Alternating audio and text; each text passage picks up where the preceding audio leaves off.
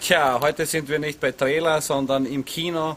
Uncut hat sich soeben Todeszug nach Yuma angeschaut, den neuesten Film von James Mangold mit Russell Crowe und Christian Bale in den Hauptrollen, die wirklich sensationell spielen, die eine großartige Geschichte erzählen und der ewige Kampf zwischen Gut und Böse mit einem überraschenden Finale, das seinesgleichen sucht.